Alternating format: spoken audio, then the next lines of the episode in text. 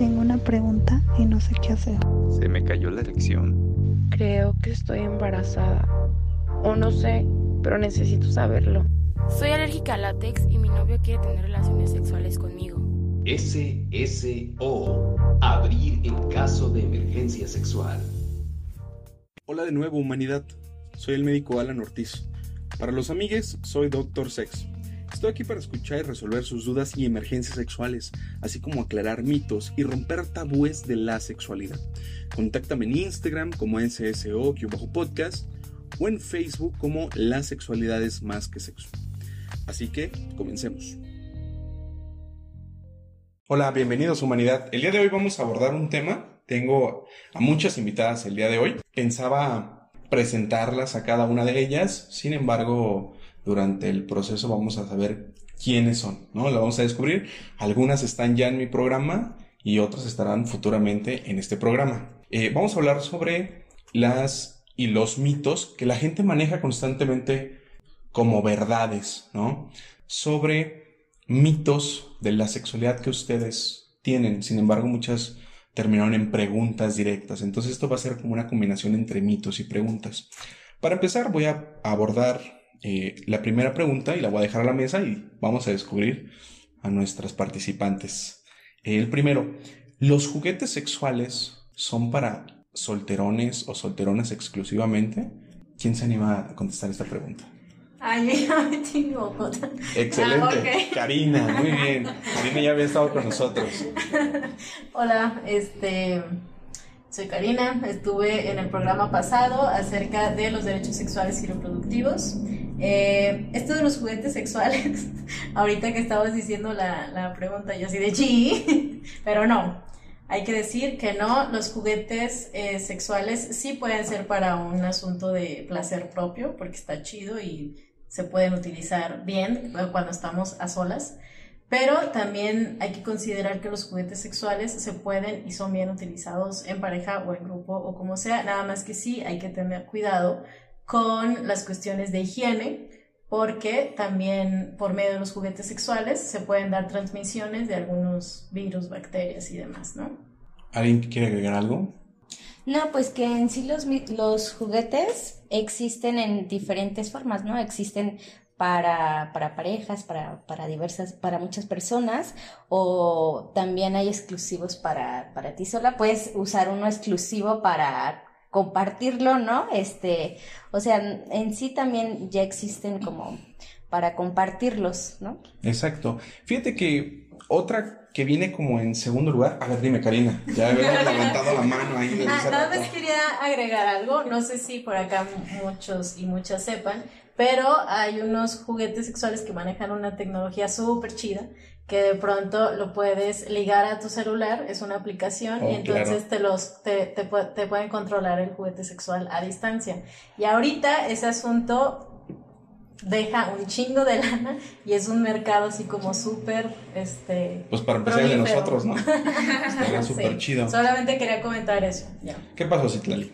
Sí, pues nada más eh, coincidiendo con esto, creo que hablar de juguetes sexuales es también entrar en un mundo muy diverso porque hay un chingo de variedad en cuanto a juegos y juguetes sexuales, pero creo que la duda o el mito se genera cuando creemos que eh, está ligado a una no satisfacción, vaya, de la pareja y que entonces el juguete se vuelve como lo que no está satisfaciendo a través de esa relación, ¿no? Creo que el mito se genera por ahí con considerar que si tú usas un juguete es porque no tienes pareja, porque si no, pues él satisface todas tus necesidades o ella, pero creo que está más ligado a un tema, pues, totalmente machista, ¿no? Como hablando Claro. del uso de los dildos.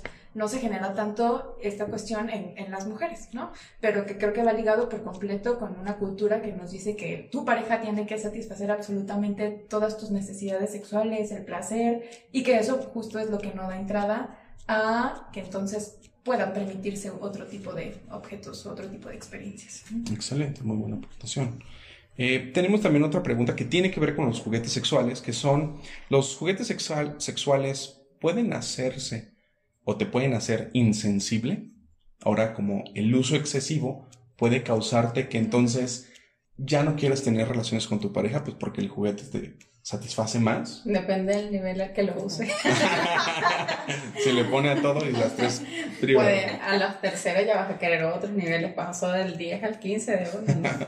es interesante cuando los cuando tú logras asociar el juguete sexual a ya una forma de respuesta de tu cuerpo. Ya estás automático cuando- y pasa lo mismo con la masturbación. Ya tú sabes cómo se comporta tu cuerpo y por qué si ya tienes la vía perfecta para llegar al orgasmo, al placer, ¿por qué inventar, no? Entonces eso quizás no es que te vuelva insensible, sino que ya descubriste con el juguete sexual una forma de conseguir satisfacción y placer y ya quizás con tu pareja, quizás incluso tú misma, eh, sin, ah, sin mediar con un juguete sexual, se te hace, se te dificulta, no es pérdida de sensibilidad, es simplemente que has descubierto vías que, que te va- llevan más directo al- a lo que quieres.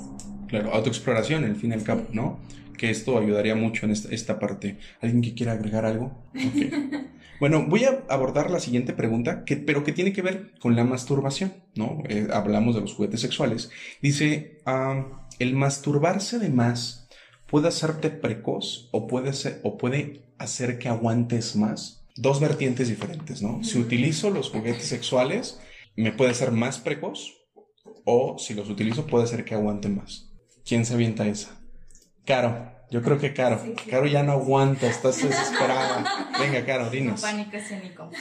Eh, pues de hecho, varias veces han, han realizado ese tipo de pregunta y mi respuesta casi siempre va orientada, o sea, no como a la carga negativa o positiva de hacer uso de esto, ¿no? O de, de estas técnicas o, o de estos instrumentos o herramientas, sino más encaminada al propio, ya lo dijimos, al propio autoconocimiento, al autodescubrimiento, ¿no? Que a veces también como que no, no se anima la, la gente, incluida todas, todos, este, en, en probar con cosas distintas, ¿no? Como lo decía un poquito también eh, Dana, como pues si ya tengo esta fórmula, pues ¿por qué le invento o para qué tomo como otras vías alternas? Cuando justo en esta diversidad, pues se centra eh, las, distintas formas, pues, de sentir y de disfrutar y de todo, como todo lo que está relacionado, todas las cosas ahora sí positivas que están relacionadas o ligadas a esta exploración de la sexualidad. Entonces, más que recomendar o no este tipo de prácticas, yo digo, ¿no? Si tú te sientes a gusto con esto y no estás dañando a alguien más, no hay como forma de, de, de, de saber qué es bueno o qué es malo. Y aquí yo estaría como a favor, yo no, no me iría por ninguna de las opciones, ni precoz, ni Ni que hace que dures más. Yo creo que lo tácito de todo esto es que vas a tener mucho más conocimiento de tu cuerpo. Sí. Ahora bien, empoderarse con esa información, ok, mi cuerpo reacciona de esta forma, eh, tocando por aquí, eh, me, me- tengo esta sensación, o me gusta como cuando me acaricio esta parte. Ya conocer eso es mucho más fácil, además para la próxima vez en tu autoexploración, porque esto es algo que va siempre, es un proceso eterno, Evolutivo. podríamos decir. Eh, mucho también te va a ayudar en el- tus encuentros con en pareja, ¿no? De saber, mira, no me, que eso que me estás haciendo ahí, donde me estás besando, no va a funcionar, así que no insistas, pasemos al siguiente paso. Entonces, eh, va a ayudar muchísimo en, en ese aspecto, tanto la masturbación como los juguetes sexuales, es saber, ok, así funciona mi cuerpo, esta es la forma como puedo usar los juguetes o usar la, la masturbación. Aparte, yo no sé cuál es el límite, ¿no? O sea, cuando me estoy masturbando de más. Buen punto. Que alguien ponga la, o sea, de dónde sacaron el 10 masturbaciones a la semana, ¿no? De dónde sacan como el, La estándar. Ajá, la medida estándar. Em, creo que, que no, es, es como, como una pregunta moralista, ¿no? Como, ay, los que se masturban de más, pues van a tener problemas, ¿no? Pero pues. ¿quién pone la medida? Buen punto. además que, bueno, nosotros cuando nos toca este tipo de moderaciones, nosotros no manejamos el término normal o el promedio, sino siempre y cuando la- el uso del juguete o la masturbación no altere tu dinámica diaria, adelante. O sea, eres libre de hacerlo. O sea, si estás dejando de hacer tus deberes, tus responsabilidades, ya no le prestas atención, tan vicioso como en el celular, scrolleando en el Instagram, mi rey, tienes que pensarte que hay algo que no está funcionando bien. Chitlali, ¿querías comentar algo? Pero es que las recomendaciones están bien chidas y, y creo que justo reflejan mucho. Ay, Karina, por favor. no, es que creo que estaba ligado a todo lo que decían, ¿no? De que no es que exista una guía o una norma o algo que esté bien o está mal, en qué momento decimos que, que es mucho o que es poco, que está, y que a final de cuentas sí existe, ¿no? O sea, la realidad es que sí existe un parámetro, aunque el parámetro sea ridículo, más bien. Hay que aceptar que sí pareciera que existe lo que está bien y lo que está mal y a partir de eso decir, pues no manches, no tiene nada de sentido, aunque pensaba justo, como ligado a la pregunta, que mucho tiene que ver como las formas. Yo recuerdo que de hecho en tratamientos de sexología sí utilizan la masturbación como una vía para retrasar la eyaculación o inclusive para acelerarla, ¿no? O, el placer, no solamente la eyaculación, o el que lo mismo pasa en las mujeres, ¿no? Como este tema de autoexploración, como lo decía Caro. Y es, es, que está bien potente la pregunta porque creo que da un chingo de cosas. Claro. Porque también nos habla de la cultura que centra el coito como el punto de la sexualidad, ¿no? Y del placer, porque entonces estamos diciendo que lo bueno o lo malo se basa en si respondes o eyaculas muy rápido o si lo haces, o sea, o si te tardas mucho, ¿no? Y eso justo nos dice que, pues que pareciera que lo chido es cuánto tardas en eyacular, ¿no? O en venirte, y no todo lo demás que implica la sexualidad. Entonces siento que es como una pregunta que da un montón de, de cosas bien chidas. Sí. Pues mi comentario iba para allá, para este eyaculacentrismo, porque sí, justamente hay como una tendencia a centrar prácticamente toda la relación sexual, no solamente en prácticas de penetración, sino en la eyaculación. O sea, la relación termina cuando la eyaculación sucede, ¿no? Entonces, nada más quería comentar justo este asunto, que así como tenemos que cuestionar eh, qué tanta masturbación está bien o está mal, también en la cuestión del tiempo, porque hay muchas personas que para ellos, porque sobre todo son varones, lo chido es tardarse un chingo en eyacular, ¿no? Y eso es como lo que se espera. Y no, amigo, o sea, hay veces que no. De verdad que ves que yo he estado con algunos compas y así como de, ya, güey, ya acaba, no mames, ya, me cansé, ya no me jodas, ya, güey, ya me quiero dormir. Entonces también no está tan padre, ¿no? Entonces yo creo que también es una cuestión de hablarlo mucho, ¿no? Con la pareja. Digo, si hay algunos criterios diagnósticos, también no nos podemos como este, de pronto es relativizar todo, desde mi opinión, ¿no? O sea, sí hay algunos criterios en los que dices, bueno, ok, a lo mejor sí hay una cuestión de eyaculación precoz, sobre todo porque existe la queja de la persona, ¿no? En la que dice que no está disfrutando sus relaciones sexuales. Pero pienso que sí también tenemos que cuestionar este asunto de durar un chingo porque no siempre está tan padre. Pues. Claro, y así como lo abordas, esta educación que tenemos viene mucho de la porno, ¿no? Eh, es cierto lo que comentas, se acaba el placer cuando el hombre se viene, es falocentrista, parte de la pornografía, y aquí tendría una clave importante es, si el hombre no viene, no se viene, pues todavía no se acaba. Nosotros también nos la tragamos en ese aspecto, ¿no? La siguiente pregunta, digo, yo no, pues, yo no. Bueno, a veces, ah, no es cierto. Está bien, Alan, está bien. Estás en un espacio seguro, nadie está escuchando. Solo que Eso espero.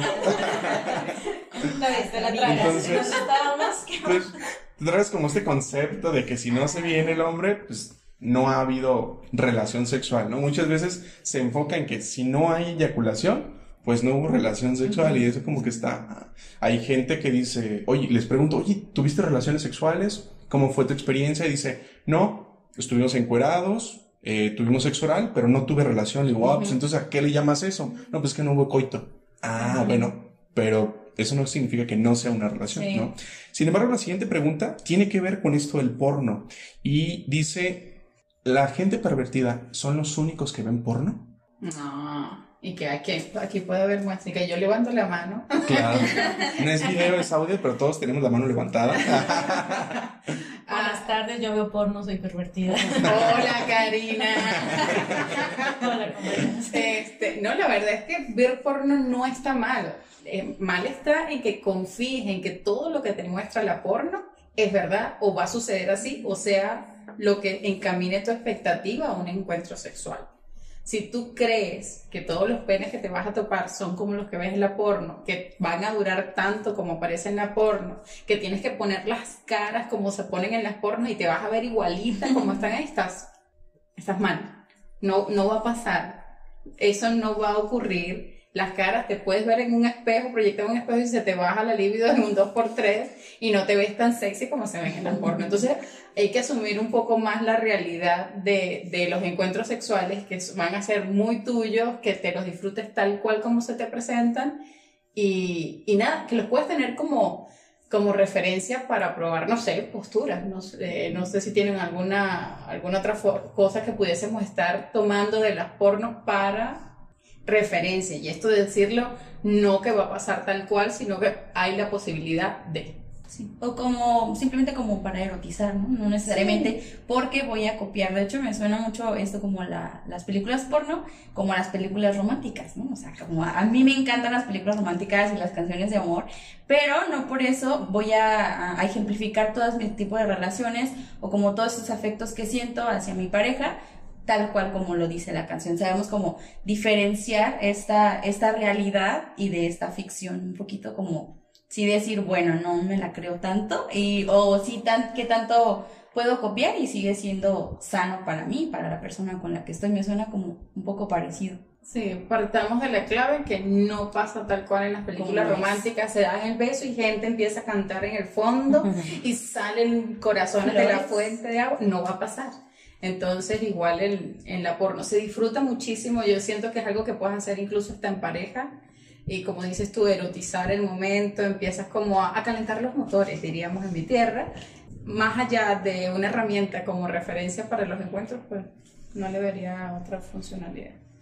Pues yo nada más quería hacer énfasis en el término pervertido, el cual ya está rebasadísimo, bien cañón, este, amiga, actualízate ahí, no, no, date cuenta. No, el asunto es que este término de pervertido me parece que eh, estigmatiza y sobre todo es como para eh, señalar conductas que se consideran malas, que se consideran inadecuadas, este, llenas de maldad, porque de ahí viene como el término de la perversión, pero eso es como de hace dos, tres siglos. Entonces me parece importante eh, señalar esto y que hay un chingo de estudios en los cuales se ha cuestionado a un chingo de gente y se han dado cuenta que muchísima gente ve porno de forma cotidiana. Sí, sobre todo los hombres, se ha centrado como este asunto de que los hombres consumen un poco más de porno que las mujeres. Las mujeres lamentablemente este, consumimos más Disney y comedias románticas, lo cual está súper mal. ¿sí? No, pero también las mujeres vemos porno. Entonces también sí me parece importante como desmitificar esto y siempre y cuando, como decían ahorita este, las compañeras, en el sentido de pues no idealizar ese tipo de relaciones sexuales que aparecen ahí, igual tomarlas como una herramienta, pero sí esto de pervertido, este, no, no, no. Y además que una cuestión, un atenuante para la mujer no es que no la veamos, es que el hecho de decirlas ya se nos etiqueta como, pervertidas. Ah, muy bien el uso del término. este, entonces se nos etiquetan como de, ay, mire, ¿qué haces ya viendo esto? Ya está como tocadita, ¿qué es eso? ¿Le gusta? Como zorras, ¿no? Sí. Es una zorra. Que hace viendo porno. Entonces eso nos limita a decirlo. Pero eso no quiere decir que no nos veamos. Incluso hasta tenemos nuestras porno favoritas. Y lo podemos, en, en la intimidad con amigas, lo podemos conversar. Pero el hecho de ser tan claras y transparentes en en otro tipo de, de, contexto, pues se nos acuñan etiquetas. Es como la masturbación, ¿no? O sea, no nos juntamos entre amigas, o no, no es tan común, eh, decir cuánto aguantamos y cómo y qué introducimos, etcétera. Y en los hombres sí, hasta hay competencias de quién eyacula más, quién aguanta más, ¿no? O en la este, va para la derecha o un círculo, o sea, son como muy diferentes las prácticas en un género y otro. Claro, en la secundaria yo recuerdo, una vez entré al baño y estaba cerrado el baño de hombres, ¿no? Pero yo dije, ¿y la aventé? Porque dije, pues ni siquiera tiene seguro esta madre, entonces la aventé. Me estoy orinando, no ya sé. Y eran los chavos de tercera de secundaria, todos con los pandones abajo. Realmente no sabía qué están haciendo. Pervertidos, pero todos dijeron. Cerró la puerta y se fue. y como yo era de primero entonces, me sacaron, no, no, no, salte, salte, salte, ¿no? Y yo me quedé así como de, ¿qué madre estaba pasando? Probablemente es una práctica, y no sé qué al final haya pasado.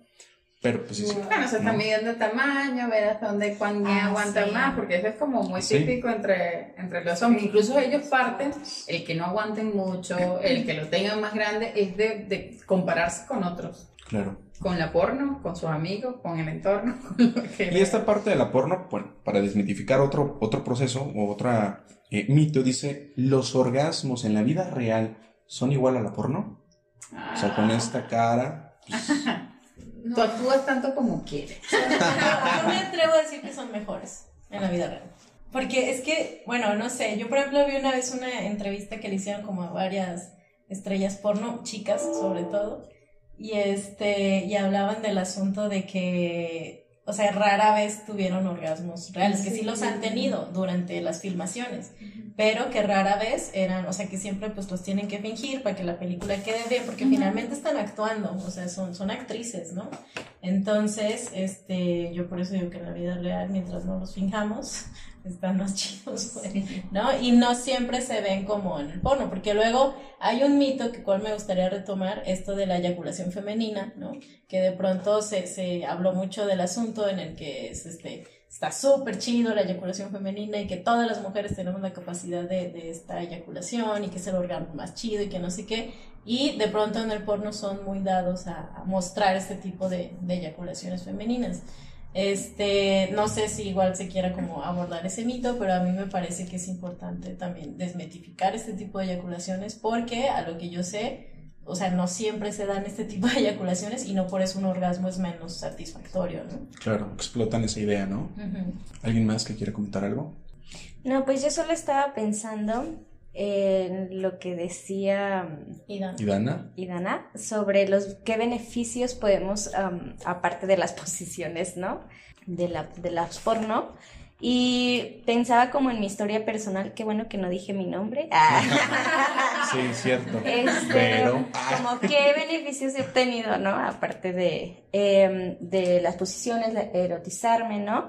Pero también he encontrado como qué cosas me erotizan, ¿no? Que yo pensaba que no y que aparecieron ahí, era como, ah, esto, ¿no? Como este, eh, porno lésbico, por ejemplo, este, los ancianos, ¿no? Entonces, como está interesante. Sí, Los sugar daddies. Yo creo que es importante también dejar como claro que no tienen que gritar como aparecen en la porno. O sea, no es necesario esos gritos y alaridos. O sea, no tienes, no es sinónimo de un orgasmo 100, este, el hecho que grites, ni, ni que pongas las caras o gimas o lo que quieras hacer. O sea, disfruta tu orgasmo tal cual como quieras. O sea, naturaliza ese proceso de si no quieres poner caras, hay veces que no, no vas a tener ganas de gritar. O sea, van a, va, va a ser, y no siempre va a ser, por más que seas tú en el mismo encuentro sexual con la misma persona, va a ser otra forma de vivir el orgasmo. Entonces, date permiso de vivirlo tal cual como te sientes en el momento. Sí. Claro. Esto yo iba a, solamente como a comentar, historia personal también, que todos los orgasmos para mí son diferentes. O sea, no hay uno que se le parezca a otro. Y en las pornos siempre es el mismo, ¿no? O sea, sí. siempre es el gritito, siempre es como la cara. Y en historia personal te das cuenta que no, a veces son menos intensos, a veces, y depende muchísimo de, de ti, del desempeño de tu compañero o compañera, de la situación tal cual, de las condiciones en las que se esté dando. Entonces, no hay por qué, eh, si entra en, entra en nuestra historia, entre nuestro récord personal, no hay que simular uno al otro, pues mucho menos con alguien que ni siquiera conozco y estoy viendo en una pantalla y está fingiendo y le están pagando por eso. ¿no? Cuando cotorreamos con amigos, bueno, a mí me ha pasado que todos los hombres tratan de imitar el Ah, sí. No sé si. Lo están fingiendo. Claro. Que me devuelvan dinero.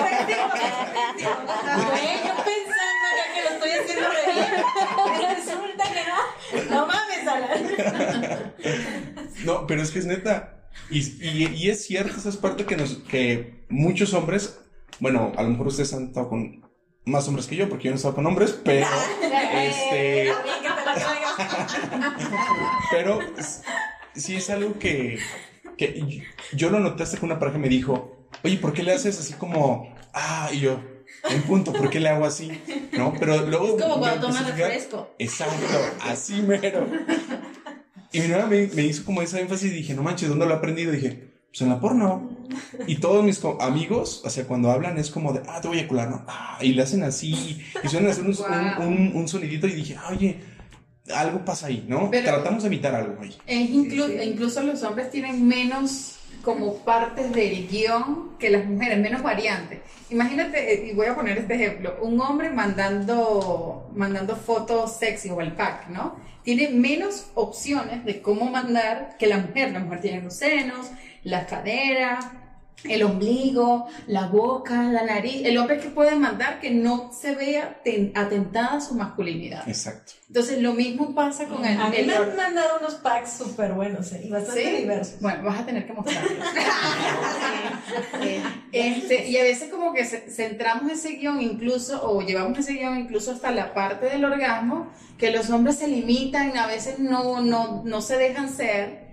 Eh, como la mujer, gritas, no gritas, llora, no llora, o sea, no es, no tiene que ser una cuestión que incluye todo eso para que puedas hacer el check de un buen orgasmo. Igual los hombres, o sea, déjense llevar y no tienen que hacer ese ruidito para uno saber que Claro. les satisfizo. Y, y algo muy importante que se va a abordar es que voy a dejar el link de los packs de Karina en la descripción. ¡Ey! No son míos. Sí, no se Tenemos puede que velar la privacidad. Le tapamos las caras, Sí, no, no, no. Ya con eso. bueno, vamos Amigo, a abordar un poquito cuenta. de. Ay, vamos a abordar un poquito de eh, mitos acerca de las relaciones. Por ejemplo, ¿se puede saber si una chica es virgen? Yo creo que si está en el templo, ¿no? Ujú. ¿O a qué se refieren con virgen? Bueno, virgen a... ¿No? Ay, para mí siempre ha sido complicado ese tema. O sea, no, así como hay gente que dice, no, es que yo soy virgen, pero tú me dijiste que iniciado tus prácticas sexuales. Sí, pero es sexual. ¿Y cómo te hace llamar virgen? O sea, cada quien como es tan variable como el orgasmo, como decías tú, Caro. O sea, cada quien tiene su concepto de virginidad Exacto. y lo ha definido muy bien y lo tiene súper claro y capaz el mío no coincide con el tuyo ni con Sí. el tuyo, Alan, y Aparte, virginidad se habla más eh, entre mujeres. Es difícil que un hombre diga soy virgen o incluso utilizan otras palabras para definirse así. Pero creo que pues la carga cultural que hay hacia las mujeres y de todos los sectores que, que posiblemente vamos a estar hablando, iglesia, familia, sociedad, eh, pues está como cargado de, de este valor que tienes, o sea, como un valor imaginario, porque no sabemos como dónde se encuentra la virginidad. Está asociada, claro, a, a- a los órganos sexuales, pero no sabemos como dónde se encuentra o a partir de, de qué momento se pierde o no. O sea, de manera científica, biológica, claro, culturalmente ya sabemos que en la primera penetración, porque ni siquiera es con un beso, con un superfaje, y penetración sexual vaginal. y penetración, ajá, este, eh, vaginal, porque puede ser incluso anal, pero se considera la chica Virgen. todavía virgen. Claro. Entonces es como este concepto y es muy pesado, de verdad es muy pesado para quien todavía tiene como arraigada esta, esta idea, poderse deshacer de, de ese concepto. Y luego cuando ya tiene como esta exploración o ya tiene incluso una pareja sexual, incluso su esposa, ¿no? Llamando en un caso así muy particular, ni siquiera pueden experimentar estas relaciones placenteras porque el concepto de virgen, o sea, sigue estando presente aún cuando culturalmente ya no eres virgen, ¿no? Es como, como bien este bien incongruente puedes estar o, o tambalear entre ser o no ser virgen, pero sí creo que completamente se relaciona con o hacia las, las mujeres. Pues está bien chido que estemos conectadas de muchas formas porque justo era mucho de lo que iba a decir Caro, la valoración que se le da a la virginidad, sobre todo a las mujeres, porque yo creo que ¿En a los hombres? hombres Es les da vergüenza. Inclusive Claro. un hombre que Sí. dice soy virgen es como, ¿cómo es posible que seas Exacto. virgen? Y a las mujeres más bien esa reacción es cuando dejan de ser vírgenes, Exacto. ¿no? Entonces está súper diferenciado y no es casualidad definitivamente. Y también pensaba en esto que decía de la virginidad, cómo eh, perderse solo a través de la penetración.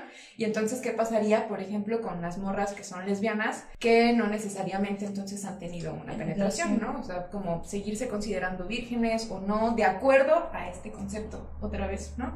Lo que decías, Caro, por ejemplo, de que a veces nos cuesta un montón todavía zafarnos de esa valoración, aunque nos parezca estúpida, pues tiene que ver con el contexto, ¿no? Que a final de cuentas, aunque nosotros lo cuestionemos, sigue estando todo el contexto valorando eso e inclusive las personas más cercanas como nuestra familia, ¿no? Claro. Entonces, sí, pues sí está bien cañón de repente como decir, pues orgullosamente ya no soy virgen, mamá, no.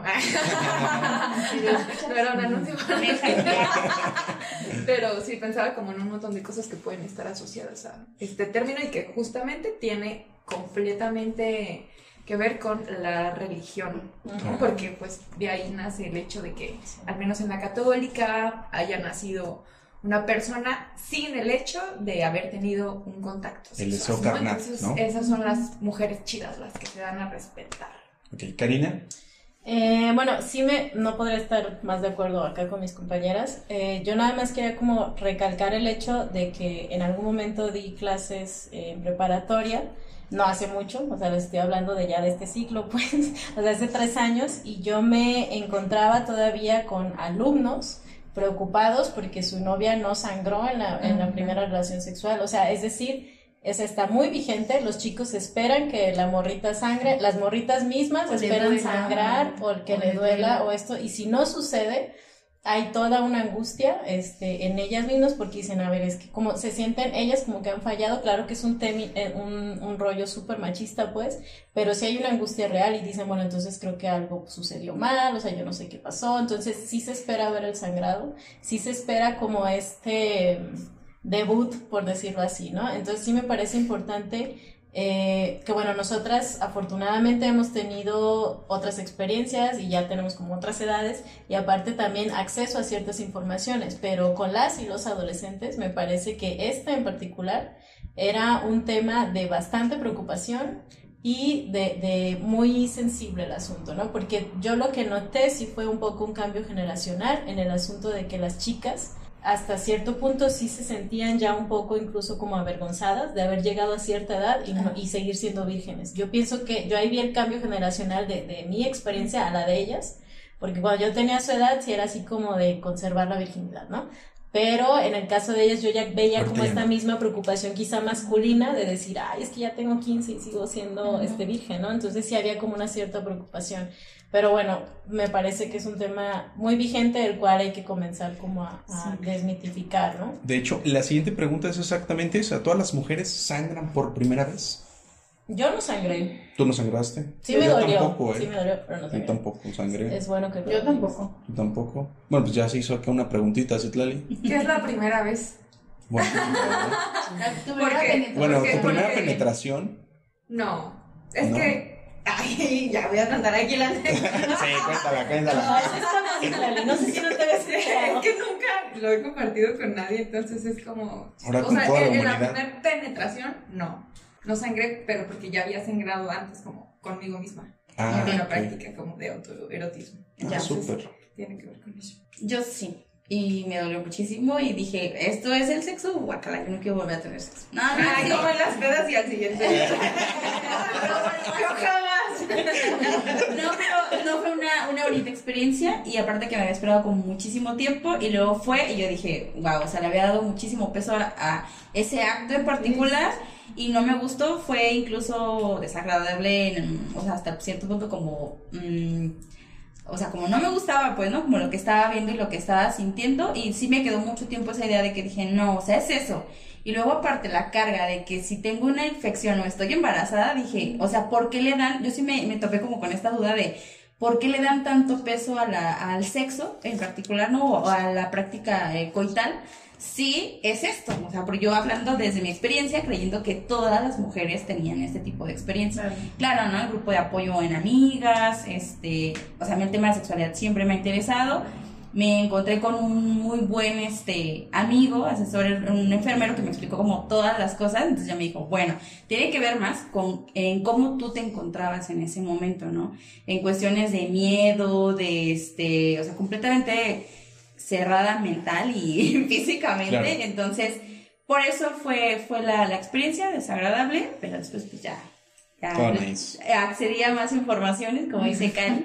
Y, Y lo este, practicaste más. Y claro, y ya después, eh, o sí, o sea, disfruto muchísimo y sí, o sea, recuerdo como esa experiencia y me angustia mucho como que eh, amiguitas, primitas, tengan que atravesar por eso, ¿sí sabes? Entonces como, por eso la cercanía a, a los temas. Tampoco sangre. ¿Tampoco sangraste? Nada, No. sí, no.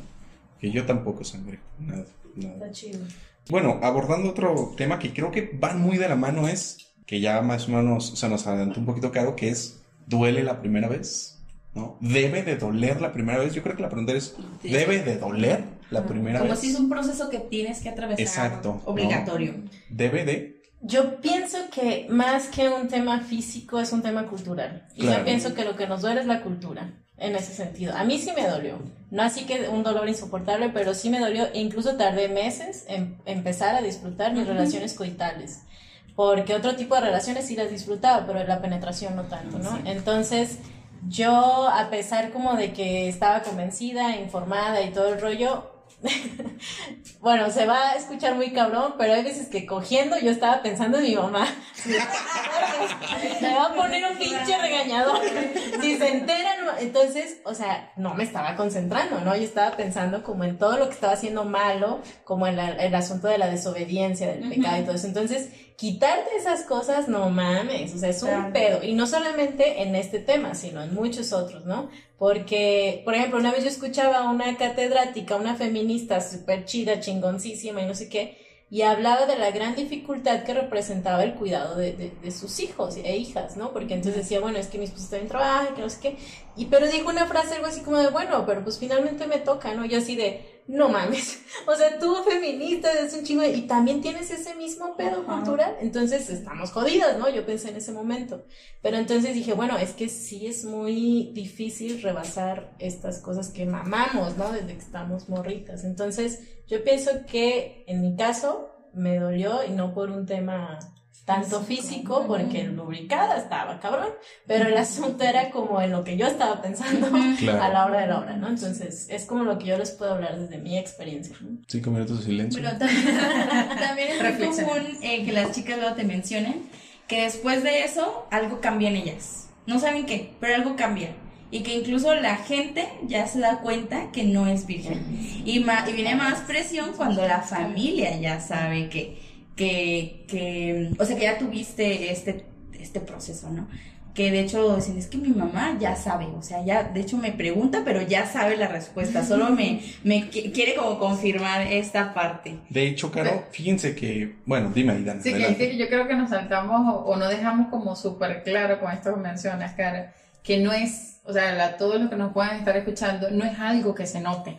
O sea, no es que te, hay un- ahora se le ven las caderas como más Ah, sí. anchas a la chica. Los no, ojos, que ahora los ojos se le ven como más brillantes y dicen como, abre la pestaña y dice sexo. No pasa eso, o sea, olvídense, no se No nota. cambia el aroma, porque también ese era, es, un, es otro indicador, ¿no? Que dicen que huelen diferente las chicas que ya comenzaron relaciones sexuales. Y no, Y no es que tu mamá es adivina, es que la tira a pegar. Y ya, eh, ah, mira, ya asumió y el contexto da dos más dos son cuatro y listo. De hecho, Pero- esta pregunta que iba a generar a continuación era saber si alguien ya perdió la virginidad. ¿no? Ajá, ¿cómo Entonces, saber si- digo, Mm. aclarando esta parte, eh, puedes continuar y darnos, o sea, sobre si sí o si no se sabe la mamá o alguien específico. Es Sí, ya, imposible. ¿no? Si tú sabes guardar tu secreto bien guardado, eso es imposible que alguien lo sepa. Si no se te ponen los ojos, se te van como de medio lado cuando te pregunten, ya tuviste tu primera relación sexual. Y no se te va así como una sonrisita como... Como ¿cómo, cómo lo supo? No, o sea, no te delates, no te delates, tú misma, o sea, y estoy, obviamente le estoy hablando, estoy siendo como súper sorora en este momento, le estoy hablando a mis mujeres, al equipo, eh, pero igual, no, no tanto para hombres como para mujeres, es algo que tú no tienes que, es una decisión totalmente personal, decir sí, o si quieres compartir si perdiste o eh, tuviste tu primera relación sexual. Pero, pero ese es el asunto, los indicadores son para las mujeres, ¿no? Y volvemos a- al, al tema de hace un instante, que entonces el asunto es comprobar si una mujer está teniendo relaciones sexuales, porque ahí va toda la vigilancia y todo el control social. ¿Por qué? Porque es un tema meramente reproductivo. Yo pienso que lo que está ahí es un rollo reproductivo de cuidar que la morrita no se embarace, que no pierda su virtud, que no la tachen de zorra, porque a ver, jamás le preguntamos a Alan, él lo dijo solo, pero a mí me valía ver que si a Alan le dolió o no, porque el asunto es que, a ver, ¿cuántos hombres dicen, ay, no mames, sí, a mí me dolió mi primera relación sexual? ¿O han escuchado algún indicador sobre los varones de que si perdieron la virginidad o no? Yo diría que el indicador de los vatos es el orgullo. Claro. O sea, les nota así de a huevo, ya debuté, ya cogí. O sea, es un rollo así como meramente cultural, ¿no? Entonces, me parece también importante poner eso en la mesa y no está padre. Pero- Ya, era una queja solamente. Pero además que la, la perspectiva que tú estás compartiendo es desde los padres, el saber Claro. que ella es pura, es virgen, pero también hay la inquietud de los chicos de saber que su pareja es virgen. ¿Cómo hago yo para corroborar si es virgen? Mi pregunta es, ¿para qué quieres saber que es virgen? Ujú. ¿Qué Ser plus primero. te da?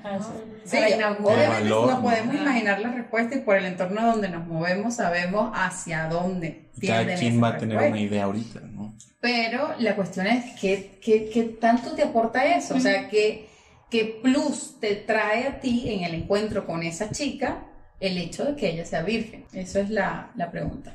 Tiempo, pensemos.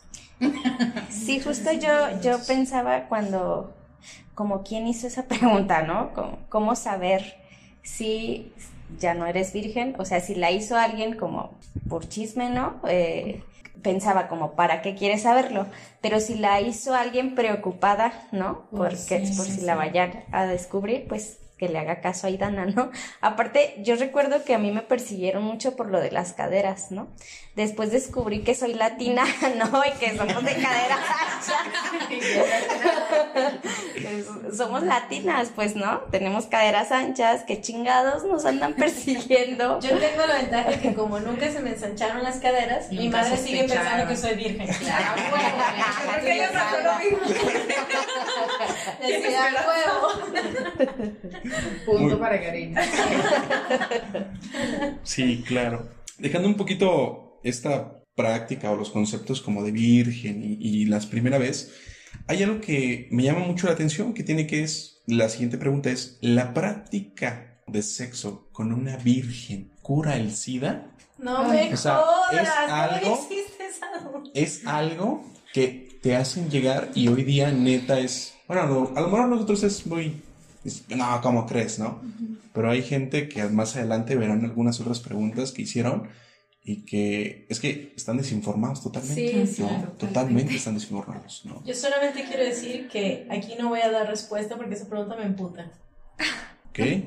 Pues yo, a mí me impactó mucho cuando la leí y creo que justo habla del nivel de desinformación que hay, de que no hablamos de esto, que no lo compartimos, y no solo desde el tema de la virginidad, sino de las infecciones, de, de todo lo que implica la sexualidad, ¿no?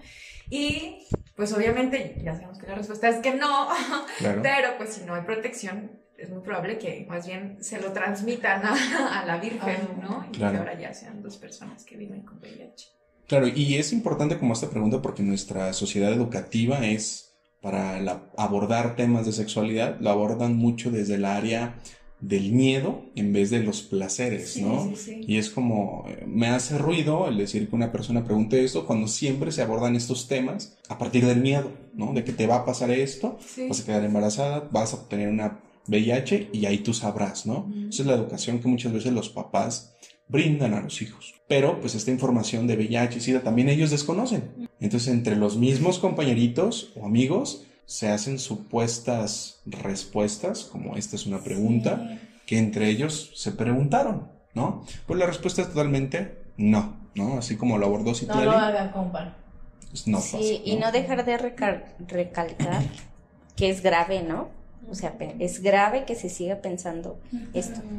No es como así, "Ay, bueno, pues solo lo dijeron, ¿no? Es grave, o sea, Es que es la sobrevaloración, es esa mezcla absurda que hay entre la religión y la sexualidad, ¿no? De así como se ha sobrevalorado la virginidad de no, lo más puro, lo más casto también dice, pero si es tan puro y tan casto me va. El, el mismo hecho que la gente vaya y toque las estatuas de yeso y se persigne y cree que con eso ya está untado por. Es ese mismo, o sea, yo toqué a la Virgen y me voy a curar. Entonces, llevado al plano de la sexualidad, es aberrante este tipo de, de, de preguntas que se sigan todavía planteando en las en, en hay que el ámbito de los corregirlas, ¿no? Y hay que ser bien énfasis. Ajá, a no, mí- no, A mí de hecho me lleva a eso a que, y siempre lo digo, o sea, en la sexualidad no hay que dar nada por hecho, porque así como puede ser un adolescente quien pregunta esto, puede ser un médico que no esté sensibilizado con los temas y no es como de, "Ah, ¿de verdad piensas eso o no? O sea, ¿piensas eso?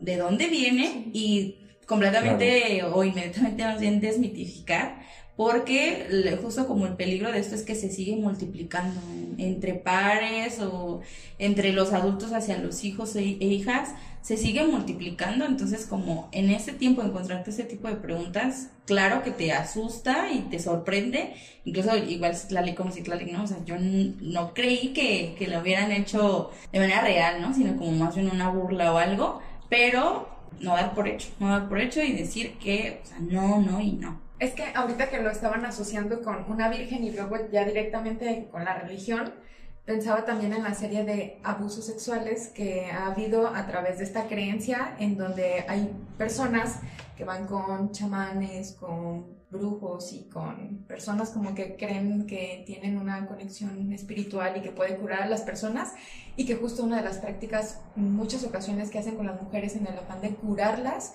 es teniendo relaciones sexuales, que a final de cuentas es un completo abuso, ¿no? O sea, tristemente conozco personas que han vivido esa situación, entonces solamente como dejar en claro que tener relaciones sexuales con alguien no es una vía para cualquier Nada, cosa. Exacto, Nada, cualquier no. Y abordando un poquito de las infecciones de transmisión sexual, la siguiente pregunta tiene que ver con si el sexo lésbico tiene menos riesgo de contraer una infección de transmisión sexual. Muy mal. ¿Por qué? Y que eh, deberíamos tener como un botón acá. para- Error.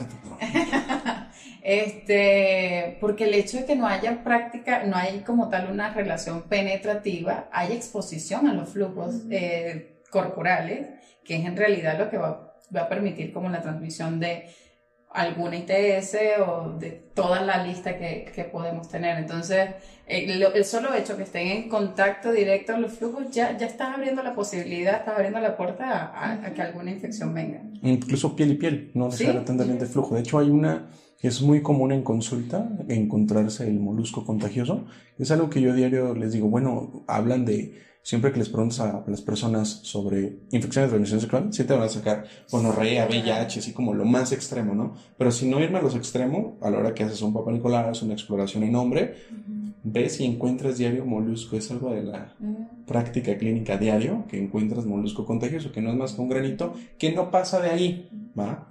Pero es algo que se contagia constantemente, ¿no? Y te puedes llenar en una persona que obtenga VIH y su sistema inmunológico baje, eso lo va a llenar así súper lleno de granos, ¿no? Entonces, digo, no es algo que te digo, tenga riesgo tu vida, pero sí existen muchas infecciones de transmisión sexual que no se han abordado o creo yo que no se ha actualizado. ¿no? Porque, por ejemplo, yo, en mi personal, yo digo, no, pues prefiero, digo, no es porque prefiera, ¿no? Pero, digo, le tengo más miedo a una hepatitis que a un VIH, porque un VIH puedo vivir, puedo tener, pero una hepatitis me va a hacer vivir en el hospital. Me va a tener restricciones de muchas cosas y un VIH no. Y no se abordan estas infecciones cuando se hablan de infecciones de transmisión sexual en la escuela. Nomás se viene de gonorrea, sífilis, VIH y un buen de más, ¿no? De las que ya conocemos. Pero hay más allá de eso. Pues que si nos vamos a la educación, eh, o sea, formativa, como en cuestiones de escuelas, pues no te, sí te explican un poquito sobre las infecciones, pero no te dicen las diferencias. También es algo con lo que nos topamos mucho, que todo el mundo cree que si te duele, si tienes un poco de eh, secreciones amarillentas, ya, vayas al doctor porque tienes algo. O sea, como que no nos enseñan a diferenciar entre unos síntomas y otros y luego creen que todas las infecciones se parecen o que tienen el mismo pronóstico, pero lo más alarmante es que no nos explican cómo me protejo de eso. O aunque mi pareja tenga, ¿cómo le hago para seguir este, como de manera, eh, o sea, como erotizando con ella, eh, en el caso de una pareja? Porque no te lo dicen y volvemos. Siempre se educa pues a partir del miedo y a partir de la vergüenza y a partir de, de no lo hagas, no lo hagas, en vez de, bueno, sí lo puedes hacer, pero de tal o cual manera. De hecho, adelantándome Manejo. una pregunta más, es, eh, ¿dos condones son mejor en la protección? No, recibí esa pregunta. ¿Dos Yo me voy a poner como Karina, esa no la voy a responder. voy a usar la herramienta, no puede ser que todavía estemos pensando eso. Pues, aunque no creas, yo en mi servicio social, la ginecóloga que nos da, porque cada, eh, cada viernes alguien exponía un tema, ¿no? Todos los que con- conformábamos el núcleo. Y la ginecóloga llegó a decir que era mejor utilizar un condón masculino y un condón femenino. Y así como de que quería hervir en sangre, ¿no? Pero ¿qué pasó, Citlali? Es que pensaba que, bueno, yo diría que sí, siempre y cuando estén en la bolsa los dos, ¿no? O sea, como una cuestión de, sí, dos son mejor que uno si los cargas. Si cargas dos, en lugar Ah, de uno por si uno se rompiera o si algo pasara con uno, ¿no? Que, Me que no trae suficiente lubricante o que se te rompió al momento quisieras de hacer otro o tipo de algo así. práctica, ¿no? Ajá, exactamente. Entonces creo que cargar dos es mejor que uno, pero no usar dos definitivamente, ¿no? Bueno, Sí, como enfatizar que no se deben de utilizar juntos ni dos masculinos, ni dos femeninos, ni uno y uno. Únicamente se utilizan eh, uno a la vez, ¿no? Ya sea el masculino o el femenino. Hay que revisar que el condón este, no esté caducado, que, que el empaque esté en buenas condiciones, o sea, como tener estos rollos. Preferentemente revisar todo esto previo a la relación, porque ya en la relación así como me va a valer verga, este, déjame lo pongo, ya ni revisas nada.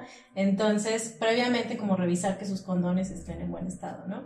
Y de este asunto de las infecciones que mencionabas hace un momento, eh, sí me parece importante recalcar que lo que jode en las infecciones de transmisión sexual es el factor confianza. Porque de pronto es así como que, ay, es mi pareja, es estable, yo solo con él, entonces no importa si no somos condón, ¿no? Entonces me parece importante como Sí. recalcar que justo en esas relaciones de confianza es donde se da el mayor número de transmisiones, ¿no? Entonces nada más como esa parte que me parece en esta parte, importante. exacto, en esta parte de los condones yo creo que nos puede aportar mucho Berito, porque sé que es muy buena con los temas de los condones. La he visto exponer, ella es parte de Prudence, patrocinador de los el concurso Neón de la semana pasada. ¿Qué pasó? con una caja. Bueno, pues eh, retomando lo que dicen las compañeras, pues para nada, ¿no? Eh, dos condones eh, protegen más, pero em, nosotros tuvimos una campaña en DKT que se llamaba Doble siempre es mejor, ¿no? Eh, porque recomendábamos el uso de la doble protección, no dos condones, pero sí que, em, por ejemplo, en una pareja heterosexual, para evitar embarazos e infecciones, él utilizara el preservativo y ella utilizara un método para evitar el embarazo hormonal o de largo plazo, ¿no? Este, que pudiera evitar el embarazo. Ahí la combinación de doble método sí funciona, ¿no? Excelente. Y si llega a fallar uno, pues está el otro de respaldo. Estás más, am, en te sientes más segura y seguro y este, pues bajan las preocupaciones, aumenta el placer y la cosa se vuelve más Claro, sabrosa. baja la ansiedad sexual, esa de que hoy no me ha bajado, no sé si me va a bajar o algo por el estilo, ¿no? Este, vamos a abordar otra pequeña pregunta que está muy padre, bueno, a mí me, me dio mucha risa. Digo, no, no quiero decir que eso me esté padre, sino bueno que dije, no lo puedo creer, me da ¿no? gusto, me da gusto. Dice, la posición sexual donde un hombre está abajo y la mujer que está arriba puede prevenir un embarazo. O sea, como que si la posición sexual, ¿no? Como si se Porque- caen los espermas Exacto, porque es gravedad. lógico que la gravedad te haga paro de que no suban los espermatozoides, ¿no? ¿Qué onda con eso? ¿No? Ah, Ah, ok. No, no, no, no, solo eso. A mí me parece súper interesante eso, porque no solo pasa con la posición, sino que hay mujeres que creen, incluso los mismos hombres creen que las mujeres tienen como una esponja allá adentro, ¿no? Y que el momento que ellos eyaculan, ¿por qué yo estoy botando luego este líquido? Es mucha es pregunta frecuente. ¿Por qué yo boto este líquido después que tenemos relaciones sexuales? Oye, porque si metiste algo, la ciencia nos dice que debe salir, por en algún momento debe salir. Y es parte de la eyaculación que tuvo tu pareja. Y lo mismo pasa con esto. Entonces creen que la, incluso hay gente que dice, después que tengas relaciones, él eyacula dentro, empieza a saltar. Empiezas a saltar y eso va a salir, evitas el embarazo. Y yo, qué buena técnica. Obviamente, ironía pura estoy diciendo aquí. Claro. Eh, no, ¿eh? No. no lo aplica, no aplica. No aplica. Ya Sí. Este, pero hay hay muchas asociadas a eso, a posiciones, a que salta, este, A que estornudan. a estornuda o a, eh, a Sí. ponte en cunclillas O y puja. Exacto. Eh, ¿Cuál es la otra? Para que el- vayas bueno, entrenando en nueve meses. Lavar, lavar la zona así como muy profundo sí. para Las duchas poder vaginales. Las duchas sí, vaginales. duchas vaginales para poder eliminar. Que no se recomiendan las duchas vaginales, Claro, de hecho, no no, son re- recomendables. Así es. De hecho, miren, de verdad, en urgencias llegan chicas al, al servicio de gine donde hacen du- duchas vaginales de cualquier cosa. Y lo más extremo que he escuchado, y le dijeron que con coca no, porque era muy agresivo, pero con Sprite sí, porque como era un refresco, un refresco blanco, pues eso era menos nocivo, ¿no? Y las chicas se hacen lavados vaginales con refrescos. Y es como de, ¿what? ¿Pero yo la única- qué objeto? ¿Con- ¿Para evitar embarazos? Sí. Y para limpiar la cavidad. Yo la única Para información que tengo es que el refresco puede servir para limpiar el inodoro y quitar La lo quemado de la sartén. Imagínate eh, meterlo en una zona tan sensible como tu vagina. De mucosa, claro. Sí, de mucosa que está como abierto a, a- tiende a absor- absorber mucho más fácil lo- los componentes Sí. de esto que estás introduciendo a lo que te estás exponiendo. O sea, te- tienen que vernos las caras en este momento. A todas, a. Pues sí está cañón, más como enfatizar que la vagina tiene su propio sistema de limpieza, la cual este, secreta justamente este moco este, vaginal para eliminar, ¿no? Pero estos no son métodos anticonceptivos.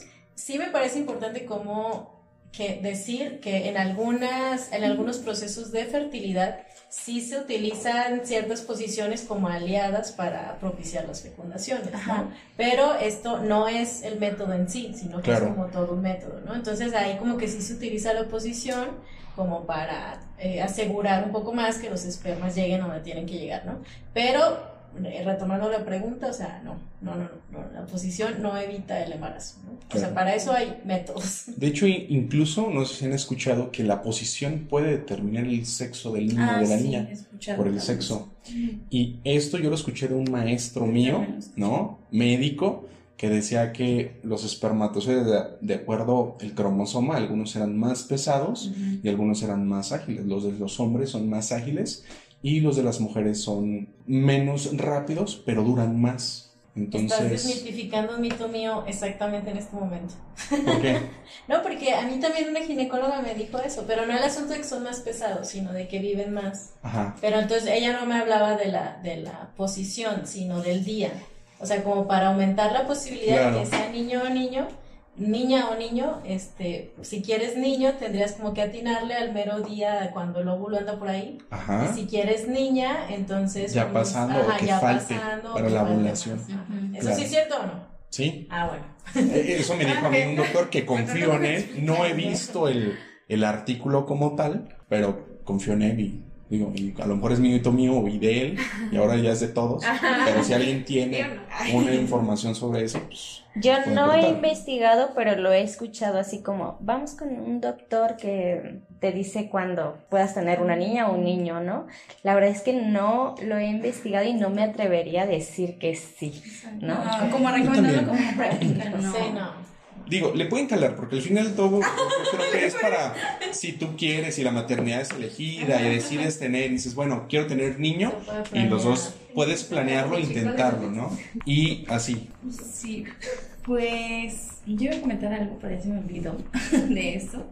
No, o sea, como recalcar pues a, la respuesta en sí, que pues meramente una posición anticonceptiva, pues hasta el momento no nos atrevemos a recomendar alguna, y que si los espermatozoides ya entraron a la vagina y la, pues la vagina en sí es, es como todo un ambiente óptimo para que sobrevivan y que puede tardar hasta cinco días en llegar al, al óvulo, ¿no? O sea, no necesariamente, porque luego también, luego pasamos a este otro mito, que en cuanto ocurre la relación, ya está el embarazo, o sea, ya estoy súper embarazada y con síntomas y todo, y a veces ni siquiera eh, es así, o sea, puede tardar hasta cinco días en encontrar y luego en hacer este recorrido, luego no sé como de qué tamaño se imaginan lo- eh, tanto el óvulo como los espermatozoides, así de que es que yo sentí y que siento como, como un pescadito, de verdad, son cosas que no dicen.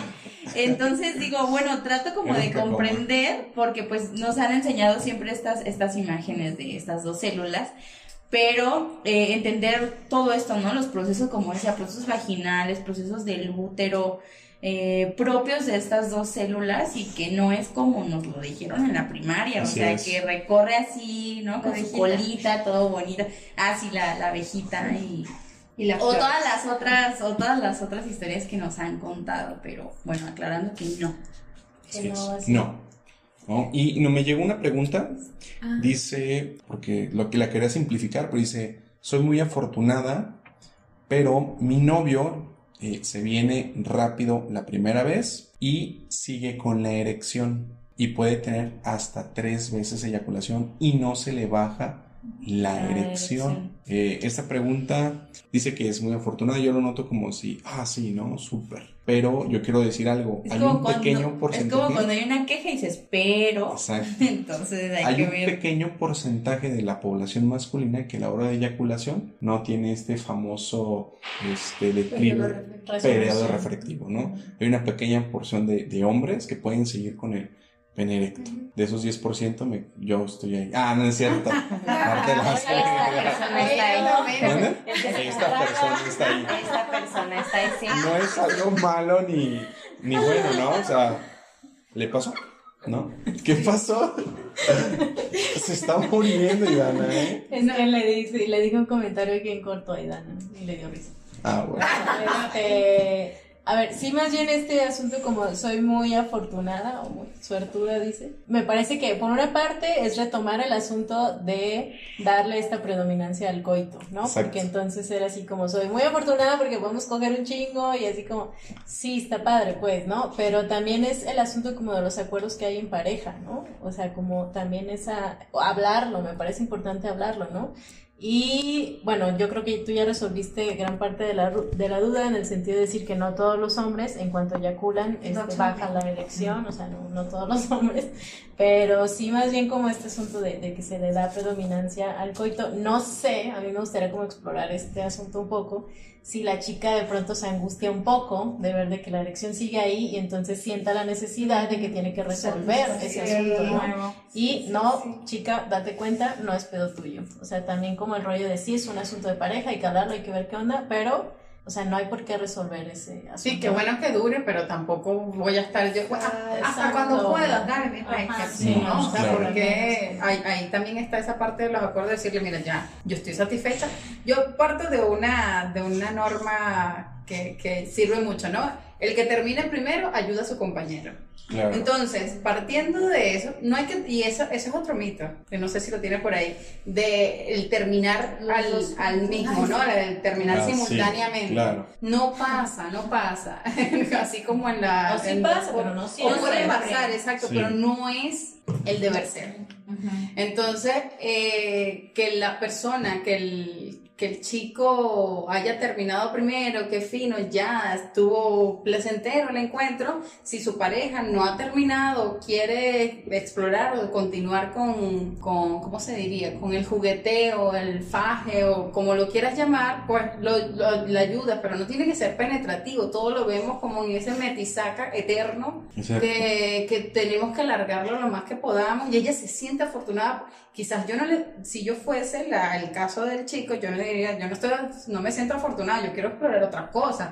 A mí me gustaría que, no sé, que me beses, que, que me toques, que me acaricies, que me masturbes, que quiero explorar otras cosas, no todo tiene, porque a mí me aburre lo monótono. Entonces, que tengas al chico con una erección de 10 minutos, hazme tú el favor. Yo empiezo a, a contar las manchas del techo, más o menos. Sí, pues yo solo diría que también, no sé cómo podríamos confiar en que quizás esta, eh, se siente afortunada y confiar en ella, ¿no? Como sí, ok, sí, como no, no sé, pienso que esto de la satisfacción sexual es diversa, ¿no? Como a mí me puede satisfacer eh, que me penetren por no sé cuánto tiempo, a, a- a otra persona le puede satisfacer que no la penetre, ¿no? Entonces, este, como que sí confiar en ella, si, si cree que es muy afortunada, pues, pues así es, ¿no? Súper nice. Vamos a dejar aquí la primera parte Ah. y continuaremos en otro programa sobre la recolección de mitos que tuvimos. ¿Sale? Entonces, muchas gracias por habernos acompañado a esta primera parte de mitos y preguntas que tienen acerca de la sexualidad. Te recuerdo que nos puedes seguir en Instagram como SSO-podcast y hasta la próxima humanidad.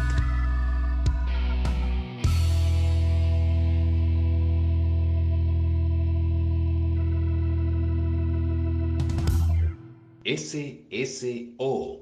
Abrir en caso de emergencia sexual.